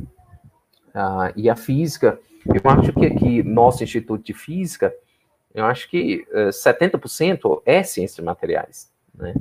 Aí tem os, os caras da, a, por exemplo, o Gargano é ciência materiais, só que o Gargano, você comentou do Gargano, né, que ah, foi uma entrevista bem demorada, por conta, pelo fato do, né, do interesse e tal, mas o que o Gargano faz é, é, se empolgou, e o que o Gargano faz é ciências materiais, né, mas só que ele faz em termos de simulação, de, de, de computação, de como que aquele material, aquele polímero, aquela molécula vai se conformar, dependendo do tipo de estrutura de átomo que tem ali na, na sua, na sua composição. Então, assim, é, uh, e, então, voltando lá para a medicina, é, a ciência de materiais, ela, ela evolui muito é, em tudo isso, né? Até as ferramentas, né? As ferramentas, os aços que você utiliza né, para a medicina, é, é, são estudados por meio da, da ciência de materiais, né? Então, um aço, um aço inoxidável, né, com alguma propriedade específica, né? A fibra ótica, a própria fibra ótica, que a, o próprio laser que a gente usa para cortar, para fazer cirurgia, isso é ciência de materiais. Você desenvolve laser, você desenvolve um material para produzir um laser de maior eficiência, por exemplo para você ter uma multiplicação muito maior de fotos, você tem maior eficiência. Aí você tem desenvolve material para produzir um laser com comprimento de onda é, bem específico para você queimar um, um, um, certo tipo de, tipo de, de tumor, ou fazer um corte, né, ou fazer uma cauterização. Então, isso tudo é, é ciências materiais. Então, a, na medicina é um campo assim muito vasto, né, ciências materiais. Né? Por exemplo, até as máscaras agora, né? Hoje existem máscaras é, é, que são é, que são autoesterilizáveis. Isso é ciências materiais. Né? Então, o pessoal lá da, de São Paulo pegou as nanopartículas de prata, que já se conhece há muito tempo, que ela é, é antibactericida e também é antiviral. Então, eles pulverizaram essas nanopartículas na máscara. Se o vírus, uma gotícula de saliva com vírus cai naquela máscara, os vírus vão ser a, a, a nanopartícula entra na estrutura do, do vírus e faz, como a nanopartícula é muito pequena, da ordem do tamanho do vírus, ou um pouco menor, na verdade, que são átomos, os íons prata que entram para dentro da estrutura do, do vírus e ele não reproduz mais o seu RNA, você mata ele mesmo. Então, isso é ciência materiais. Você ter esse conhecimento dessas nanopartículas, né, e de como elas como elas atuam no microorganismo. E, e ciências materiais também é estudar, né? Estudar, bom, será se daqui 30 anos esse monte de coisa que a gente está usando para matar o vírus não pode voltar contra a gente? Né? Só o tempo vai, é, é, ou seja, essa esterilização que a gente está fazendo em, em, excesso, né? É, a gente não tem ainda um estudo o, qual é o impacto, quer dizer, existe vários estudos, mas é, nós temos dados suficientes para dizer o quanto a nanotecnologia, quantas nanopartículas pode ser tóxicas, né, como que ela pode atuar no nosso, é, no nosso organismo e provocar mutações, etc. Nós não temos ainda essas, essa informação. Então, é, ainda tem muita coisa para ser estudada em termos de ciências materiais, em termos de aplicações dessas nanopartículas. É, vocês não, ainda não viu, não viram, apesar de ter vários estudos, mas vários centenas e centenas de estudos aplicando nanopartículas para como um drug delivery, como um, é, é, na forma de hipertermia e etc. Mas nós não temos ainda informações de como essas nanopartículas é, vai modificar a, ter o nosso corpo, a, a, qual é o grau de toxicidade a longo prazo, né, desses, desse, de todos esses materiais. E a ciência material é justamente para isso, é estudar esses grupos. Eu acho que tem um professor na biologia que estuda é, justamente a, a, a, toxicidade dessas, é, desses materiais, desses materiais nanoparticulados, etc. Né? Eles usam os peixinhos, né? dá os, é, coloca nanopartícula na água e, e vê o que, que os peixinhos, como que os peixinhos se comportam, né? Mas ainda tem muito pouco estudo e eu acredito que a, a ciência materiais vai, vai nos dar uma resposta bem breve sobre, sobre os efeitos dessa, dessas, desses materiais, desses nanomateriais. Sim, é, consequências complexas, né? É, estamos, estamos indo para as nossas últimas perguntas. Uma pergunta da Yasmin Yara. O que o senhor recomenda para quem quer aprender mais sobre silício e ciências de materiais ainda na graduação? Livros, artigos, vídeos? Ah, tem um livro que é o livro do Callister, né? Que inclusive, é, quando eu dei aula de ciências de materiais, eu utilizei o Callister. Ele a linguagem é bem simples, né? Por exemplo, é, o cálice, ele segue mais ou menos, para quem já estudou física do estado sólido, que é para nós, né, para física, uh, para os alunos da física, eles veem física de estado sólido, tá? Então, o que, que é física de estado sólido? A gente estuda estrutura cristalina, ou seja, como que os átomos se, se conformam, depois a gente passa para é, técnicas que a gente estuda, que a gente utiliza para estudar estrutura cristalina, como raio-x. Aí depois a gente passa para estrutura de materiais, propriedades elétricas, propriedades magnéticas, propriedades estruturais, propriedades dielétricas, que é dos materiais isolantes. O cálice é dessa mesma forma, mas a, o, a, a linguagem é bem acessível. Tá? Então, é se você colocar no Google Callister Ciências de Materiais, é, você vai, vai, ah, vai ter o livro lá. Não sei se eu tenho ele aqui. Não, tá lá na minha sala, lá na UNB, mas é, o Callister, ele, ele tem essa linguagem bem fácil, né, de, de você ver os ciências materiais. E assim, ah, e, e, nós temos também aqui, né, novamente, é nós temos na UNB a, o curso de pós-graduação em ciências materiais. Tá? Para quem quer focar em estudo de materiais, é, a ciência de materiais eu acho extremamente interessante, porque porque é, no, no, curso de pós-graduação de ciências materiais você vai estudar as disciplinas voltadas às ciências materiais, para aquilo que você vai estudar. Na física não, na física você vai usar, você vai ter que estudar elétron 1, elétron 2, mecânica 1, mecânica 2, não, mecânica quântica 1, mecânica quântica 2. É, depois vem, ah, enfim, em mecânica estatística, né, enfim, é, todas as disciplinas aí da física. Então, às vezes, você, se você vai trabalhar com materiais, por exemplo, imagine você vai lá para o nosso grupo é, e vai estudar sobre ah, sobre, vou dar o um exemplo, no meu exemplo como vidros, por exemplo. Você dificilmente vai usar mecânica quântica para estudar vidros, tá?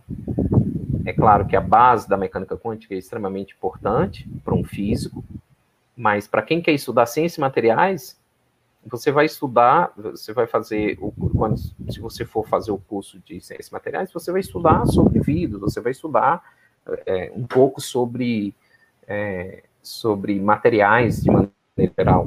É aquilo que você precisa, né? A base que você precisa lá para você evoluir nas suas pesquisas. Então a física é bastante ampla, né? É claro que ah, uma das vantagens em, em, e que eu acho que a física é fascinante é que o físico mesmo ele indo para a teoria, é, ele sai com uma formação tão, é, tão sólida que você consegue caminhar facilmente em diversas áreas, né? Então, é isso que é fascinante. É, o físico lá fora é, é extremamente é, é, valorizado, tá? E, e, nós temos que fazer de alguma forma para valorizar também o perfil do físico, porque às vezes quando você fala de física, você, já, você só pensa em aquela física do ensino médio, né? Então, o físico ele tem essa facilidade de caminhar por diversas áreas facilmente, mas para quem quer focar em ciências materiais, nós temos o programa de pós-graduação em ciências materiais, inclusive nós temos alguns professores, eu inclusive estou lá no programa de pós-graduação em ciências materiais, e eu é, sugiro vocês a dar uma olhada lá na página, é bem interessante a proposta, e é um curso que tem tudo para crescer, crescer bastante. Certo, professor. Agora a próxima pergunta do chat é do Caio Valadares. Boa tarde, professor. O quanto interfere o tipo de isótopo de silício usado na tecnologia? Na tecnologia, se for na tecnologia de uh, na tecnologia do silício uh, no silício uh, no silício para aplicações em transistores, é, o que interfere na propriedade lá do dispositivo é a dopagem, né, a quantidade de átomos do dopante que você coloca lá dentro. E, eventualmente, pode ter o isótopo, né, pode ter isótopos é, do, do silício. É, o, que, o que mais, é, o que mais é, prejudica na propriedade do, do silício não são, não, não são nem os isótopos, mas a, contaminantes como ferro, né? Como né? tem cromo também. Enfim, existem vários outros átomos que é isso que nós não conseguimos fazer ainda no Brasil. Né? Infelizmente, é, tinha uma proposta bem interessante do governo, isso aí eu li, porque assim, foi na época que eu nasci, né? que é na década de 80, tinha uma proposta na, da área de microeletrônica, que se tivesse, se o governo tivesse pegado como uma política de Estado, eu acho que hoje nós estaríamos bem, bem, muito bem, em termos de, de indústria semicondutora, de purificação de silício, né, produzir o silício grão-mosso, produzir as células solares que nós estamos comprando lá fora, é, e quem sabe até produzir os o, é, processadores, talvez não tão de alta performance, mas para fazer o básico, né, a gente conseguiria fazer. Mas é, demorou pouco tempo, segundo os, os, colegas professores mais antigos, essa, essa proposta, né, é, que começou lá em São Paulo, durou pouco tempo, tá? e, e os investimentos foram cessados. No, há uns anos atrás, começou-se uma, uma proposta de criar de criar as empresas, ou, ou, ou de formação de de tecnologias, tecnologistas de circuito integrado. Tecnologistas de, de, de é, é, são, são, são aquelas pessoas que, que, que, que, faz toda a programação de como o, o, sistema de litografia vai fazer o processador, vai fazer o, o, o circuito integrado, de, não precisa ser necessariamente um, um processador. É, ah, é, ou seja, é um profissional que que é essencial para fazer esses, para construir e fabricar esses, esses circuitos integrados. Então, você tem que fazer esse, é, esse tipo de estudo, né? De, esse tipo de, tem que ter esse tipo de formação. Então, é, se vocês colocarem aí no, no Google, acho que a empresa é Ceitec, que é do Rio Grande do Sul. Então, lá é, tem, já tem uns 10 anos que o governo está investindo nessas, nessas uh, nesses centros de pesquisa de formações de circuito, de projetistas de circuito integrados, por quê? Porque uh, o problema do Brasil é que nós não temos mão de obra qualificada uh, nessa área de produção de circuitos integrados. Então, a ideia do governo era, era, era formar esses, esses projetistas, né? É, inclusive, na época, quando eu fazia, acho que eu fazia mestrado, era... É, quando eu terminei meu mestrado, eu quase fui fazer é, em vez de fazer o doutorado, fazer esse curso de projetista. Né? Mas agora mudou o governo e parece-me que está querendo fechar essas, tirar o investimento dessas, é, desses centros que acho que ficam em Campinas e outro no Rio Grande do Sul, se não me, não me engano, e dar formação para a formação desses, desses projetistas de circuito integrado. Então, por isso que algumas empresas não vêm para o Brasil, né? Porque aí teria que trazer tanto a estrutura tecnológica quanto a estrutura de recurso humano para produzir, para fazer todo esse, uh, esse controle desses, desses equipamentos de litografia e etc. Certo? Mas, em geral, bom, a pergunta foi bem mais além do, da pergunta, mas o que se faz é, uh, eu falei um pouco da, do Brasil, né? Por que, que o Brasil não produz, por que, que o Brasil não está trabalhando, por que o, o Brasil não produz essas, por exemplo, as células solares, que apesar de o silício ter um grau de pureza bem maior, o processo de, de, fabricação é bem mais simples do que um, um, circuito integrado, um processador de um computador, por exemplo. Então, um dos gargalos é esse é a mão de obra qualificada. Então, é, então basicamente, o silício, o que afeta no silício, para aplicação em processador, claro, é a pureza tá? E a dopagem, o controle da dopagem. Tá? Então, hoje, eu acho que eu falei, já comentei sobre isso, mas o silício é um dos materiais artificiais que se produz em larga escala, com maior é, pureza possível, né? Ou seja, é, é um material que se produz artificialmente com alta pureza. Vamos para a nossa penúltima pergunta de hoje, a Carlos falou. Na sua opinião, a Valetronic tem futuro? Olha, eu não, eu não, não estudei, não conheço, não tenho ah, um entendimento, ou seja, não tenho um conhecimento sobre a Valetrônica, né? Mas, é, então, assim, eu não tenho uma opinião formada sobre a, a Valetrônica. Não vou opinar, porque uh, eu não tenho conhecimento. E agora nós temos a nossa última pergunta, a pergunta do PET Física, uma pergunta mais pessoal. De toda a sua formação e atuação na física, qual é a história mais memorável? Então, é, eu acho que foi, é, foi na graduação mesmo. Aquilo que eu comentei pra, com vocês, é, eu, a, o meu interesse era, a, bom, eu sou do interior de Minas, né, então eu sou de uma cidade de 25 mil habitantes, né? É, é uma cidade que fica às margens do Rio São Francisco. Ah, fica a cidade mais conhecida é Montes Claros, fica 270 quilômetros de Montes Claros.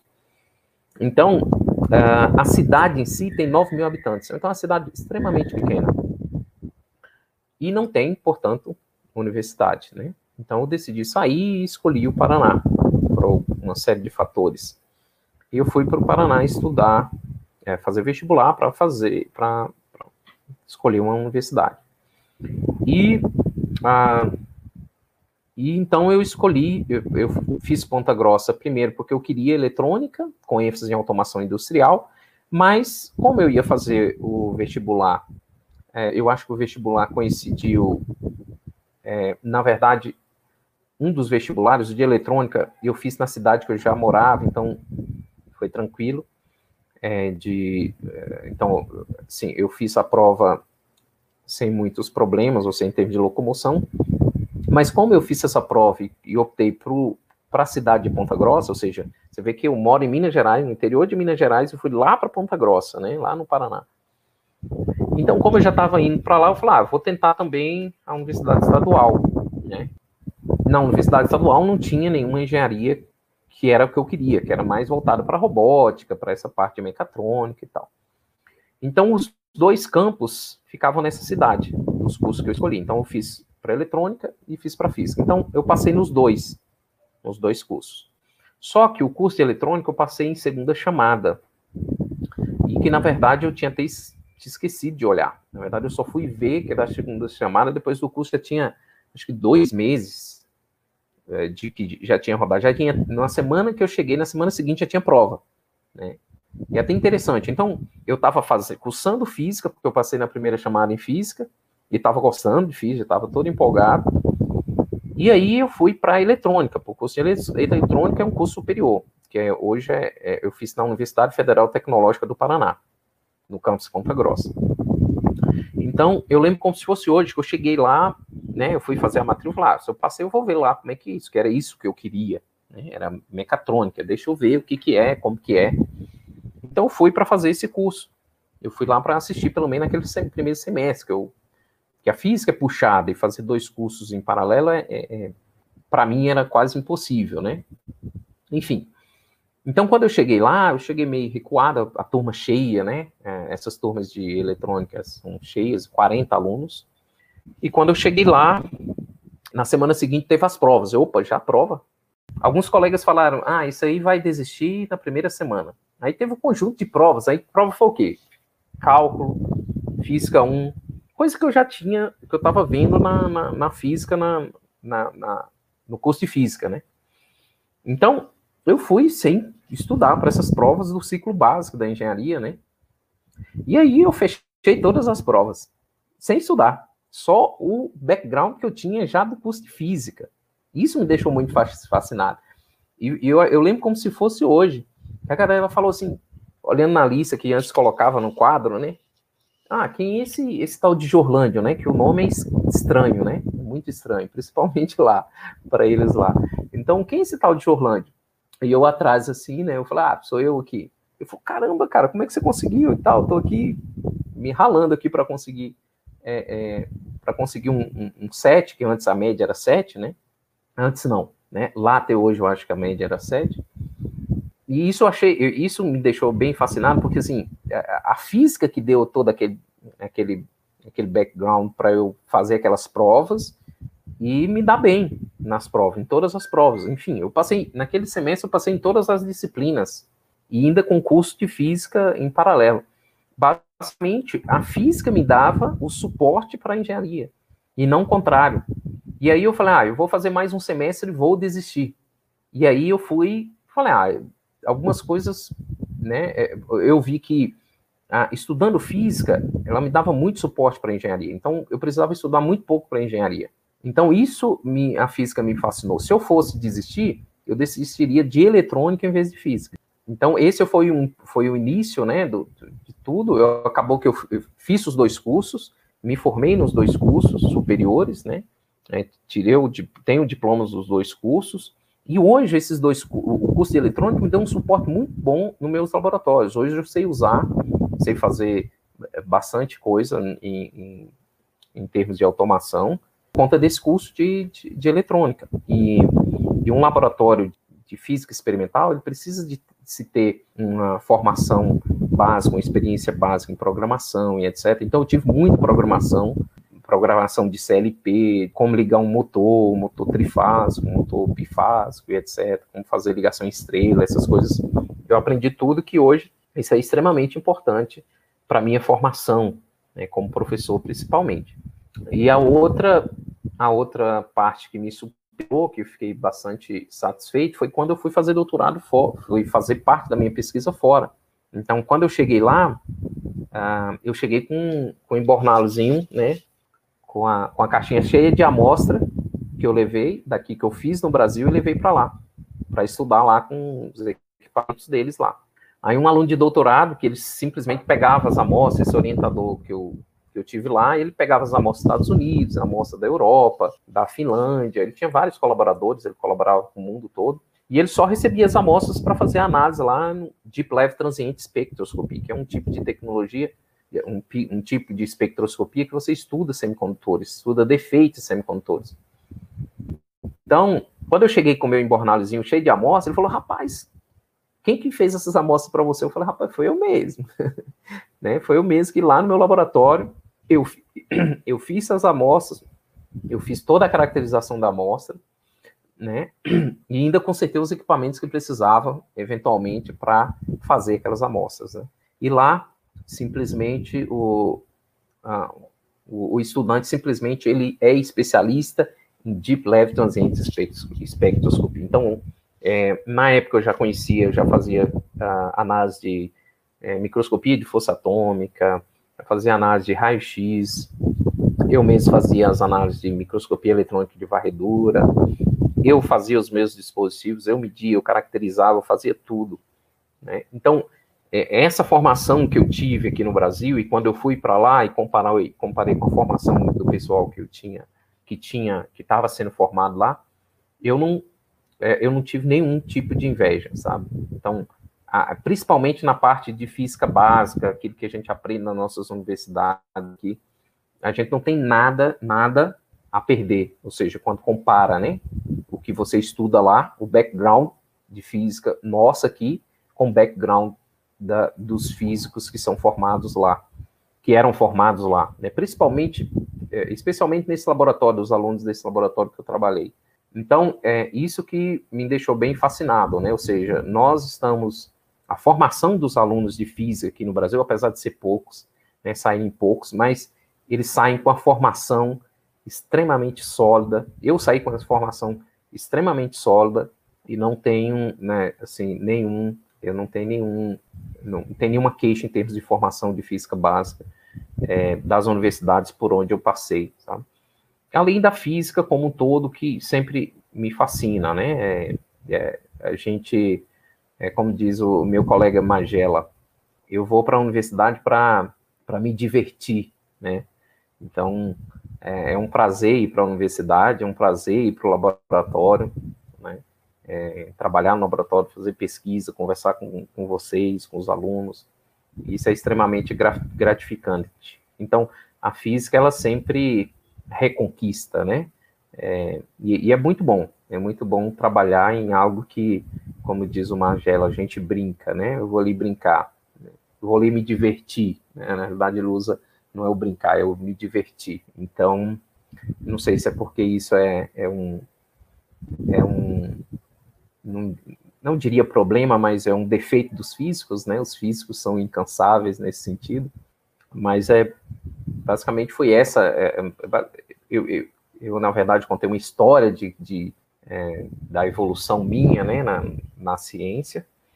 Então, a física, ela né, me, me, eu não queria física e acabou que a física me conquistou e estou aqui até hoje e gostando de, do que eu faço, sabe? Eu faço com, com bastante prazer. Espero que eu tenha uh, meu e o meu desejo é que eu contribua com algo relevante, né, para para física em algum momento na minha vida. Espero que é, essa energia não acaba, não acabe, né?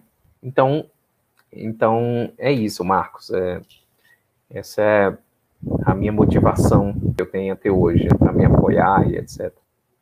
Muito obrigado, professor, pelo, seu tempo, essa experiência boa que foi. Foi divertido ah, essa nossa conversa aqui. E nós, do PET Física, só temos que agradecer ao senhor pelo, por ter participado, por ter aceitado o convite. É isso, até então, a próxima, até a pessoal. próxima, Marcos. Eu agradeço você abrindo aos que assistiram, fizeram perguntas. O laboratório, meu laboratório está à disposição de vocês, quando quiserem conhecer. Inclusive está passando por uma reforma agora, vai ficar bem agradável.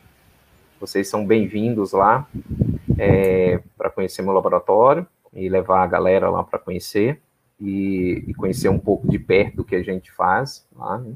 Então, vocês estão de parabéns por essa iniciativa e foi um pouco, foi um prazer contar um pouco da minha experiência, que experiência de vida científica, tá? aqui com vocês. Espero que eu tenha contribuído de alguma forma, tá? Obrigada pela participação, obrigada, gente.